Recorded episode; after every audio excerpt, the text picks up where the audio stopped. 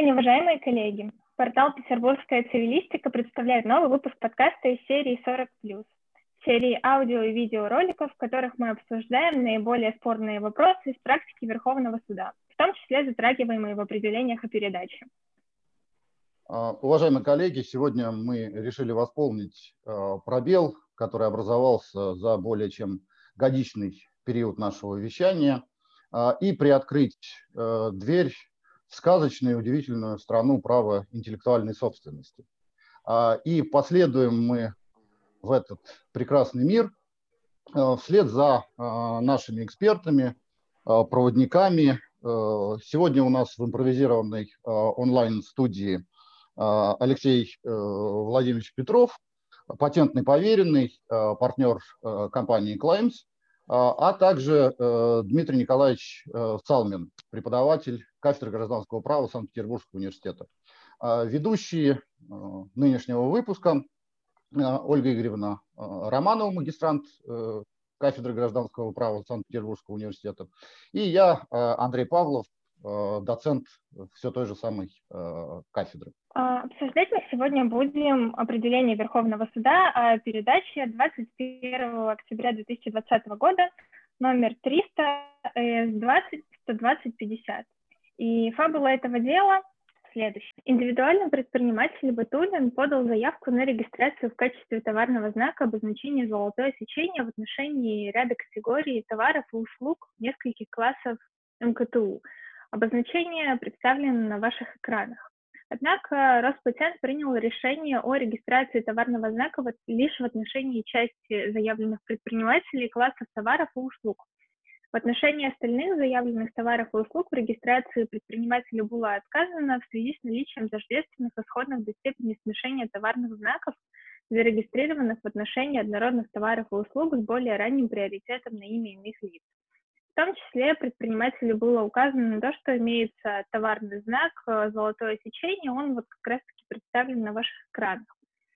А, предприниматель не согласился с позицией Роспатента, представил возражения, а позднее дополнения, в которых указал, что к нему перешли исключительные права на вот этот представленный на ваших экранах товарный знак. В связи с этим он просил зарегистрировать обозначение в качестве товарного знака. Однако Роспатент все равно не согласился с предпринимателем, а, вынес решение о, об отказе, а, в регистрации товарного знака, по, поскольку, по мнению Роспатента, не может существовать несколько э, исключительных прав на тождественные обозначения. Ну, в данном случае изображение Роспатент посчитал тождественным. Предприниматель обратился в суд по интеллектуальным правам.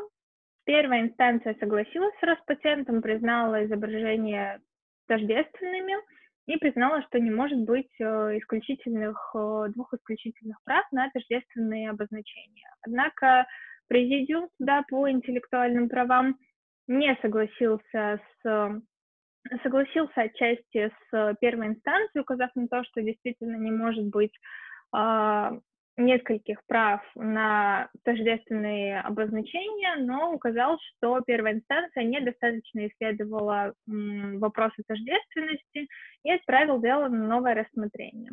И уже при новом рассмотрении как э, суд по интеллектуальным правам, так и президиум пришли к выводу о том, что данные обозначения не являются тождественными, являются сходными до степени смешения, а отказ в регистрации заявленного предпринимателем товарного знака приведет в том числе к невозможности создать э, серию товарных знаков.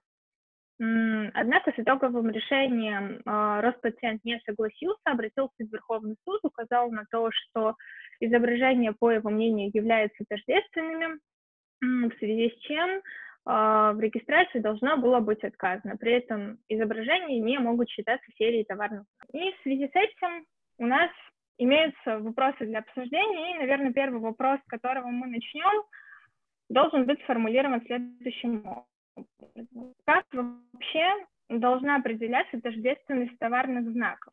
Стоит ли ее делить на фактическую и правовую тождественность, как, например, отмечал Президиум суда по интеллектуальным правам? И может ли тождественность определяться по-разному а, при регистрации, при сравнении обозначений, представленных на регистрацию одним и тем же лицом, как в данном случае, или же, а, если на регистрацию представлено обозначение другим лицом. Дмитрий Николаевич, как вы считаете, как, как, как бы вы ответили на данный вопрос? Ну, э, что касается вот этого довода о так называемой фактической и правовой тождественности, если я правильно понимаю то, о чем э, нам э, написал э, суд, тот посыл, которым пытался до нас э, донести, э, я думаю, что э, довод этот правильный. Э, с моей точки зрения, э, действительно, тождественность не предполагает.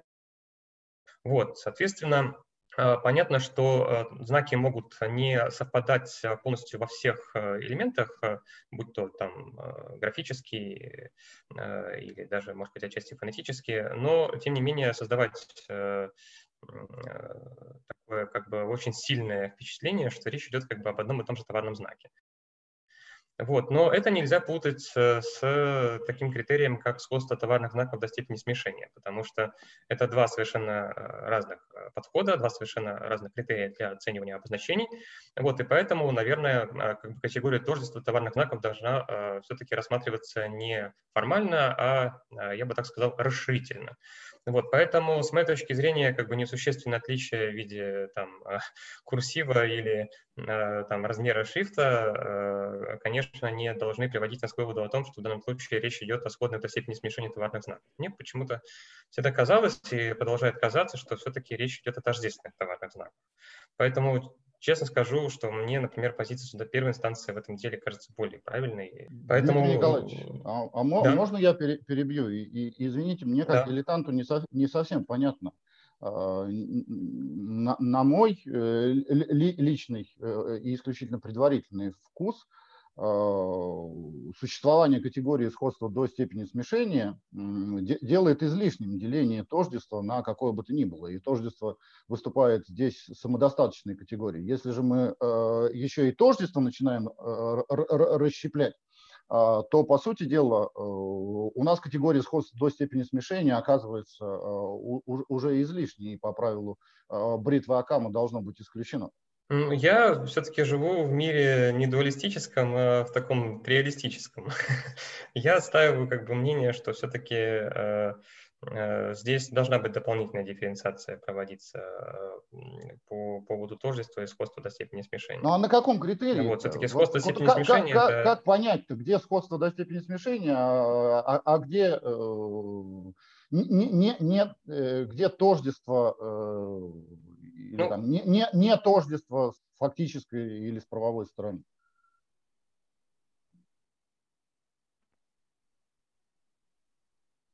Ну, мне кажется, критерий оценочный. Вот, э, как, собственно, и все, что касается в принципе, вот на момент, я говорю, на момент регистрации можно вносить э, в процессе рассмотрения заявки о патенте, можно вносить в нее некоторые коррективы, изменения, в частности, в отношении заявленного обозначения. Вот. При этом как бы обозначение считается сохраняющим свое тождество, несмотря на то, что мы вносим небольшие изменения и коррективы. Ну вот. Тоже касается вопроса, например, серии товарных знаков, да, где есть сильный элемент в этой серии товарных знаков. Ну, сейчас я просто скажу по поводу этого да, сильного элемента. Есть же сильный элемент, э, который характеризует серию товарных знаков. Вот, но эти изменения не должны быть настолько существенными, чтобы как бы э, прекращались вот эти вот ассоциации с этим сильным, сильным элементом. Здесь примерно такая же самая, мне кажется, система, примерно такой же самый критерий.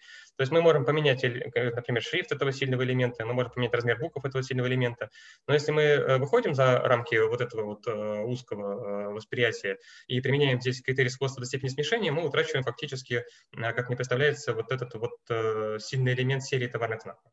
То есть правильно ли я понял, э, тождественность при э, регистрации, как вот Ольга Игоревна спросила, э, тождественность при регистрации одним лицом и тождественность с точки зрения сравнения разных товарных знаков, это вообще совершенно различные категории. И именно отсюда дифференциация и, и, и необходимость внутреннего разделения тождества – для целей э, регистрации одним лицом на фактическую и правовую. Ну, я бы так сказал, да, мне кажется, что это немного разные вещи. Угу. Хорошо, спасибо большое. Алексей Владимирович, а каково ваше мнение по данному вопросу? Ну, я на самом деле, наверное, не согласился бы с Дмитрием Николаевичем. И, наверное, то, о чем говорит Андрей Анатольевич, мне, наверное, эта позиция ближе, потому что на самом деле не утихает количество споров относительно того, как трактовать в итоге сходство до степени смешения. И эти дела уже не так давно совсем в свете постановления 2019 года Пленума Верховного Суда доходили до коллегии, да, и там эти дела, вопросы рассматривались. И тут и действительно проблема сложная. И здесь, да, вот мы сталкиваемся с проблемой действительно какого-то, как мне показалось, искусственного расщепления категории тождества. И в этом смысле мне кажется, что где-то вот начали за здравие, как э, в случае с первым президиумом это было, да, действительно, мне кажется, что эти вопросы необходимо было пересмотреть первой инстанции, определить, есть ли же сходство до степени смешения или тождества. Но вот далее как-то закончили за упокой, добавили э, разделение, да, какое-то искусственное, как я сказал, на э, фактическую, на фактическое и правовое тождество. Мне кажется, это не очень обоснованный подход.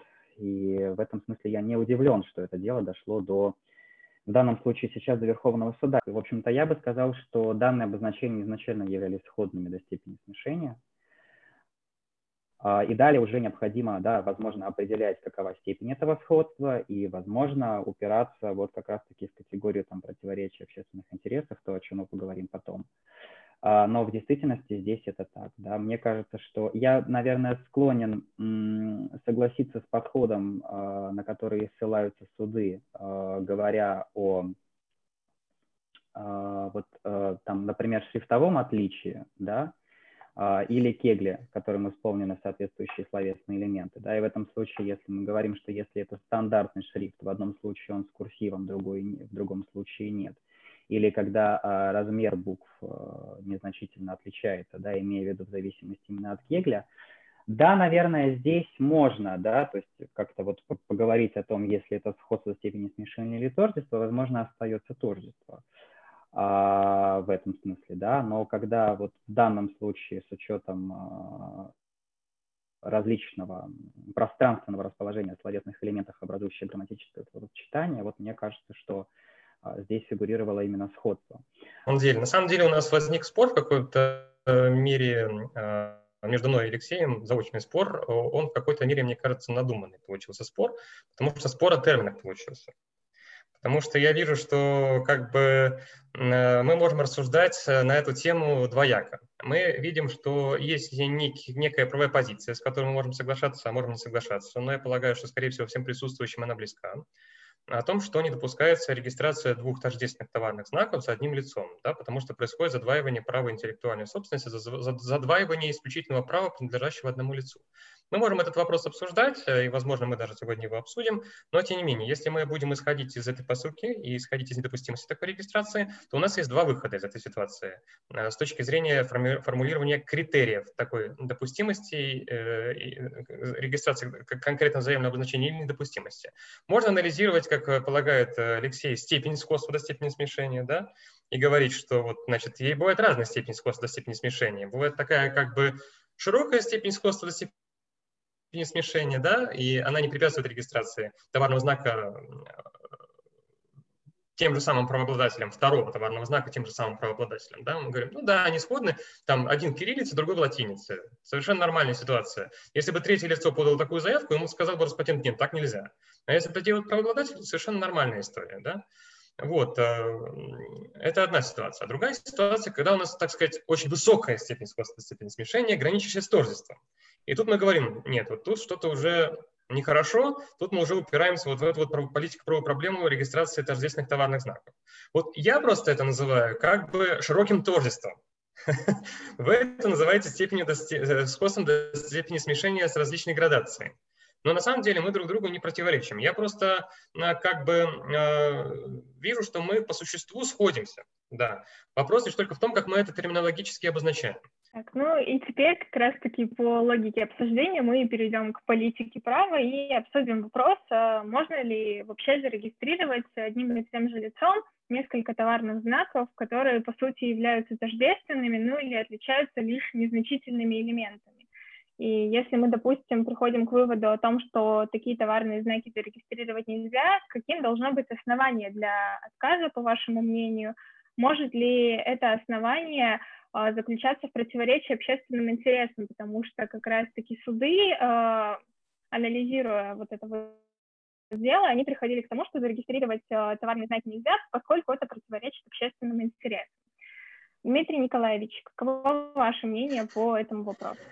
Я с вами согласен, на самом деле, практика это уже довольно давно существует, э, и сами мы неоднократно с, этим, с этой позицией сталкивались, э, в том числе при подаче заявок на товарные знаки.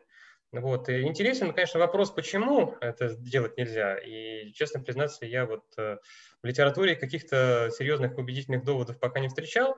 Но мне вот интуитивно кажется, что, наверное, подход этот все-таки является правильным, потому что здесь э, возникают определенные риски для э, оборота, как мне представляется, потому что наличие как бы двух исключительных прав э, на тождественные товарные знаки создает угрозу, ну, если угодно, недобросовестных действий со стороны правообладателя, причем эти недобросовестные действия могут быть самыми разнообразными. Например, в плане э, например, э, в плане досрочного прекращения правоохраны товарных знаков, у нас тут уже речь зашла об этом, все помнят, да, что если три года товарный знак не используется, его можно досрочно прекратить в связи с его неиспользованием путем обращения с иском в суд. Вот, если, допустим, у нас на второй год неиспользования товарного знака недобросовестный правообладатель подает заявку, есть вероятность, что к моменту истечения третьего года э, неиспользования первого товарного знака он получит э, новое свидетельство и начнет течь э, новый трехгодичный срок. И так, собственно говоря, можно не используя товарный знак, бесконечно э, продлевать правоохрану. Конституционный суд нам говорил, что есть обязанность использовать товарный знак. Все хорошо помнят эту правовую позицию Конституционного суда. И с точки зрения вот такой вот как бы резервирования товарных знаков и их не, при, при их неиспользовании, такая, наверное, позиция, если не будут внесены никакие коррективы в судебную практику, позволила бы э, ну, довольно долго держать эти товары знаки, располагают достаточной суммой денег на э, как бы оплату пошлин и на оплату там, труда юристов, если, если это потребуется. Вот. Там, конечно, можно было бы как бы обойти это, поставив как бы вопрос о том, что не надо ли в данном случае э, как бы все эти товарные знаки одновременно да, проверять, например, там, пользование, неиспользование, как некую семью товарных знаков. Но у нас таких доктрин как бы пока нигде не выработано, поэтому я это рассматриваю как риск. И вторая группа рисков, наверное, связана с распоряжением исключительными правами на товарный знак. Ну, конечно, если у нас есть два товарных знака абсолютно тождественных, э, распорядиться одним из них, наверное, будет проблематично путем отчуждения, да, потому что Роспатент может сказать, что такое распоряжение э, недопустимо, потому что создает угрозу смешения в деятельности двух лиц. Я за собой оставляю как бы, один товарный знак, другой отчуждаю. Получается два как бы у нас одновременно правообладателя, двух тождественных товарных знаков. Возможно, патент заблокирует то отчуждение, и, э, скорее всего, именно это и произойдет, потому что есть положение в ГК, а, а. Дмитрий Николаевич, а тут э, некий аналог принципа единой судьбы да, будет? Да, мне кажется, что здесь можно истолковать положение ГК как вот некий аналог принципа единой судьбы. Конечно, э, здесь тонкая очень материя, потому что формально это у нас отчуждение, отчуждение исключительных прав допускается, вот. Но в случае, если я сохраняю за собой такой как бы очень похожий товарный знак, я думаю, что здесь есть риск, что Роспатент просто эту сделку не пропустит. Вот. И, конечно, по поводу исключительных лицензий тоже ситуация довольно любопытная. Э, тут уже ни о каком отчуждении речи не идет. Допустим, я выдаю исключительную лицензию одному лицу, потом регистрирую как правообладатель такой же товарный знак, выдаю исключительную лицензию другому лицу. И у нас уже получается две исключительных лицензии.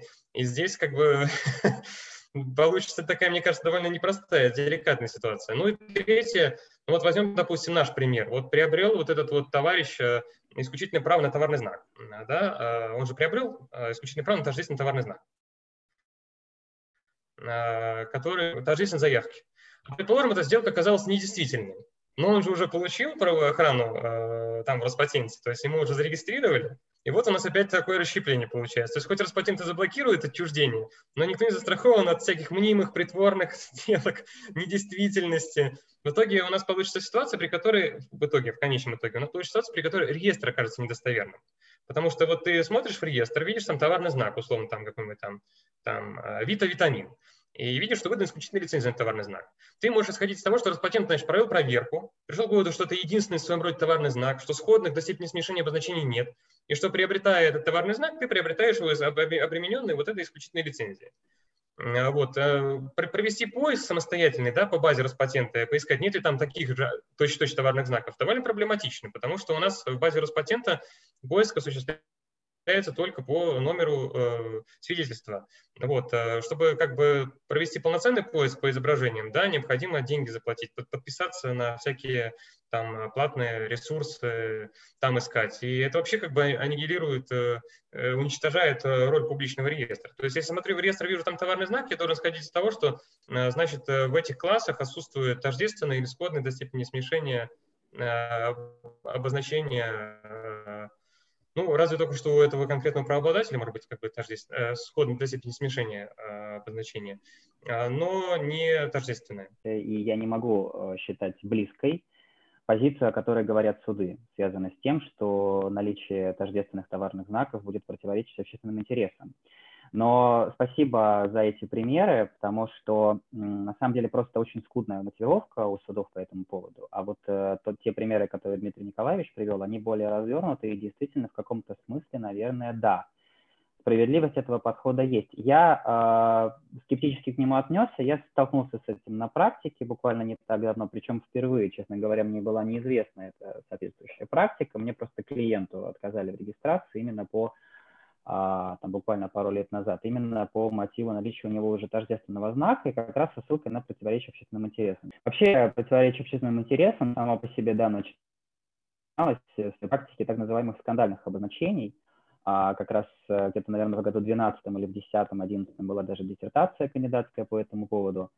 И вот как раз, да, там эти подходы все разбираются.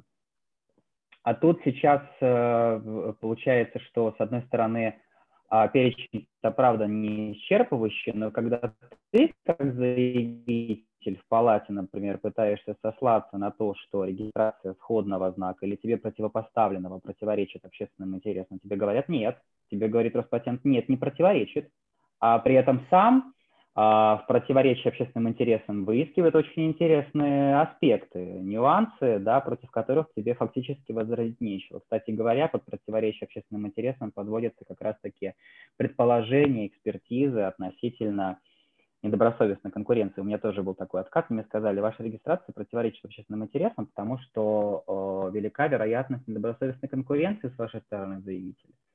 Вот. Так что вот тут как бы тоже. Да, при том, что обычно патент не, не вдается в вопросы, связанные с недобросовестной конкуренцией. И, и пока не должен, класса, да, и пока не должен. Хотел заострить э, относительно обоснования э, с общей идеей э, недопустимости э, регистрации нескольких э, тождественных товарных знаков. Э, я со своей дилетантской точки зрения согласен с, высказанным выше. Но вот э, объяснение со ссылкой на противоречие общественным интересам э, мне кажется, ну, просто вопиющим э, глумлением и расширением этой категории до лишения ее вообще всяких логических границ.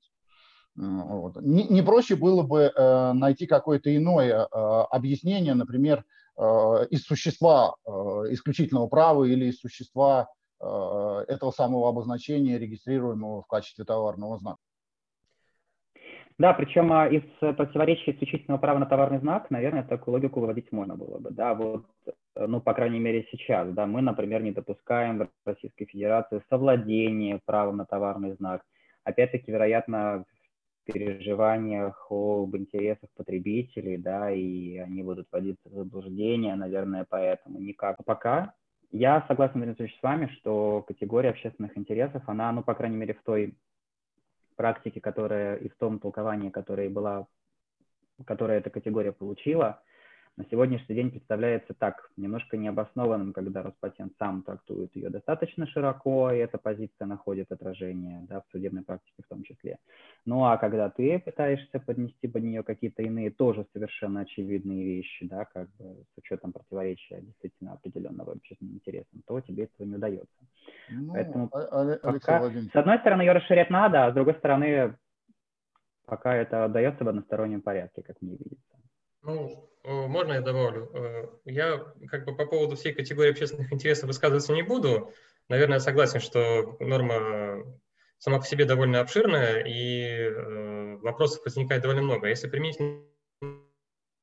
к данной конкретной ситуации, а, ее анализировать, то, коллеги, а почему бы и нет? Вот мне в голову приходит 168 статья Гражданского кодекса, да, близкая мне, вот, недействительно сделать, да, там э, сделки по общему правилу у нас оспоримы, да, и ничтожные сделки это какие, которые э, э, нарушают публичный интерес, да, и э, как 25-й пленум истолковал публичный интерес, есть разъяснение, что сделки, противоречащие э, как бы существу правовой конструкции, ничтожны по пункту 2 статьи 168, да, и, по-моему, даже были какие-то данные разъяснения по поводу того, что это такие за сделки, противоречащие существу, э, э, существу правового регулирования, так это называется. Да?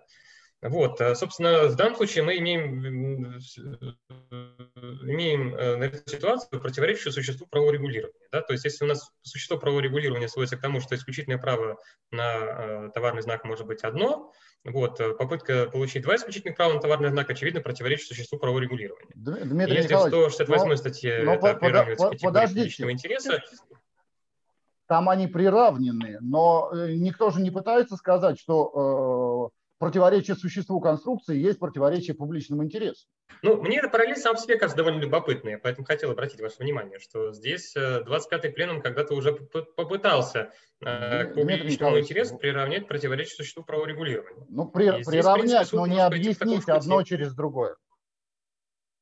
Вот. Угу. Ну, ладно, да, давайте двигаться дальше. Э, и, наверное, последний на сегодня вопрос – Э, это э, вопрос о серии э, товарных знаков, что есть это вообще такое, и можно ли в данном случае признать заявленные на регистрацию товарные знаки как серию. Алексей Владимирович.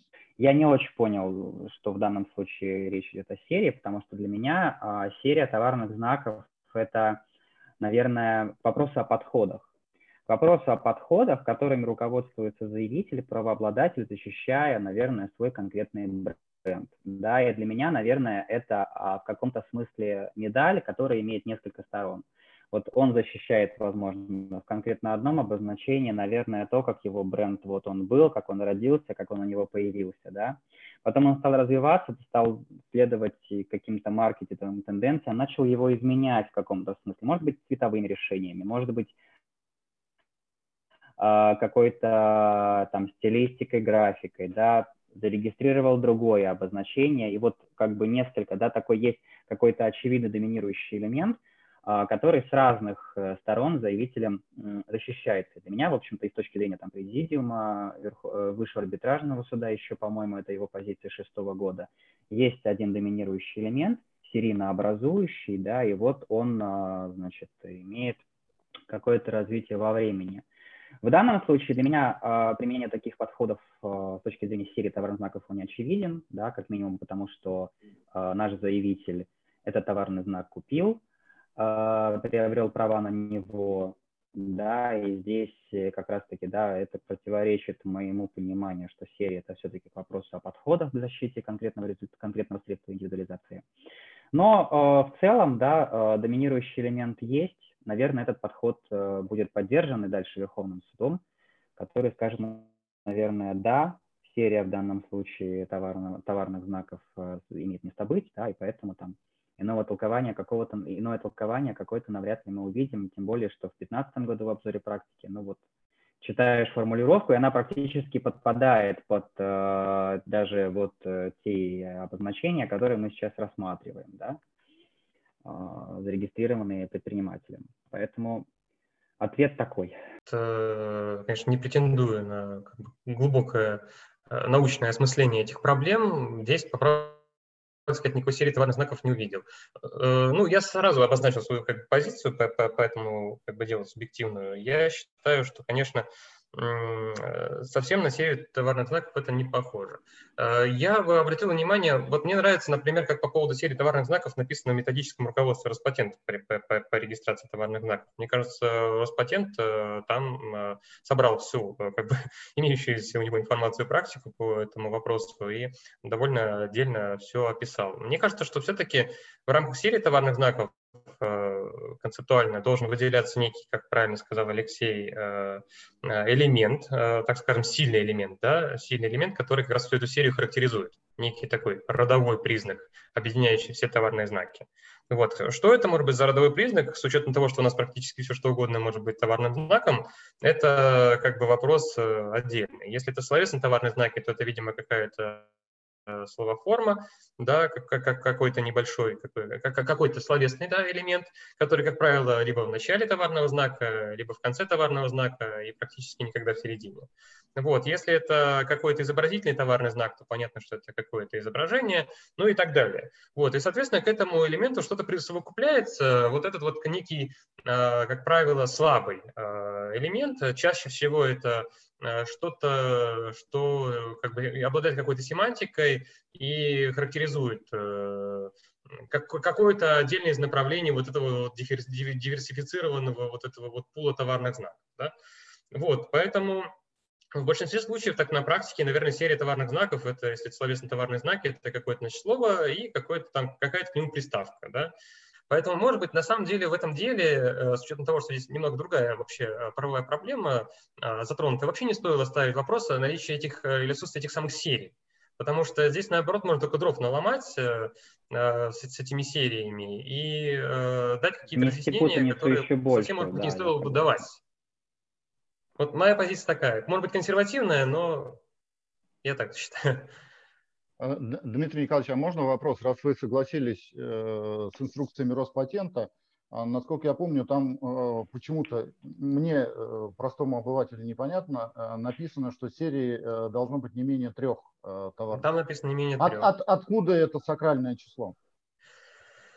Не знаю, откуда Но все вы это вообще. Согла... Закон вы это согласны... не следует. Вы же согласны с этими разъяснениями Роспатента. В общем, в общем, у нас же нет понятия серии товарных знаков вообще в законодательстве. Но поэтому да. Роспатент был волен дать свою творческую трактовку.